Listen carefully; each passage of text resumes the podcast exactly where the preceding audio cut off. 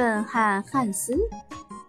乡下住着一位年老的乡绅，他有三个儿子，老大和老二很聪明，他们都想去向公主求婚，因为公主曾宣布过，要找一个最能表现自己的人做丈夫。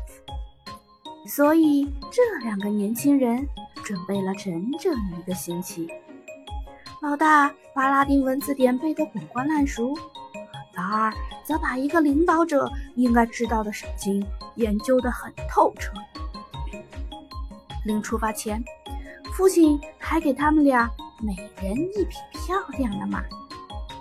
这时，乡绅的第三个儿子过来了，因为他很笨。人们都叫他笨汉汉斯。笨汉汉斯大声说：“我也要去向公主求婚。”爸爸，我也要一匹马。这完全是胡说八道。乡绅说。结果，乡绅只给了汉斯一只公山羊。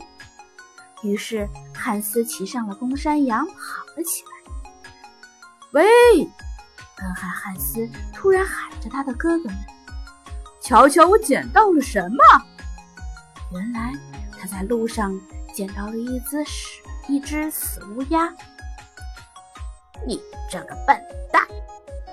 两个哥哥齐声说：“你带着它做什么？”“我要把它送给公主。”“好，你就这样做吧。”两个哥哥说着，大笑一通，骑着马走了。过了一会儿，汉斯又捡到了一只旧木鞋和一团湿泥巴。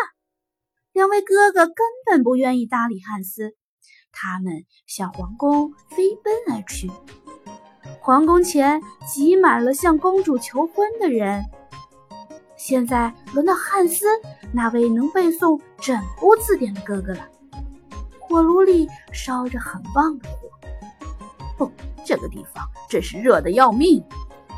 他说：“一点儿也不错，因为我今天要烤一只小鸡。”公主说：“糟糕，她没有料到会碰到这类话题，本想讲几句风趣的话，却一句也讲不出来，一点用也没有。出去！”公主生气地说。于是他只好离开了。汉斯的另外一个哥哥同样被公主骂了出来。现在轮到笨汉汉斯了。不，这儿真是热得厉害。他说：“是的，因为我正要烤小鸡。”公主说：“那真是好极了，我也要烤一只乌鸦呢。”欢迎你来烤，不过你用什么来烤呢？我还没有合适的锅呢。我这儿有一口锅。说着，汉斯拿出那只旧木鞋，把死乌鸦放进去。公主问：“我们到哪里找酱油呢？”“不，我衣袋里有的是。”汉斯又从衣袋里倒出一点泥泥巴来。这真叫我高兴。公主，你会很你很会讲话，我愿意让你做我的丈夫。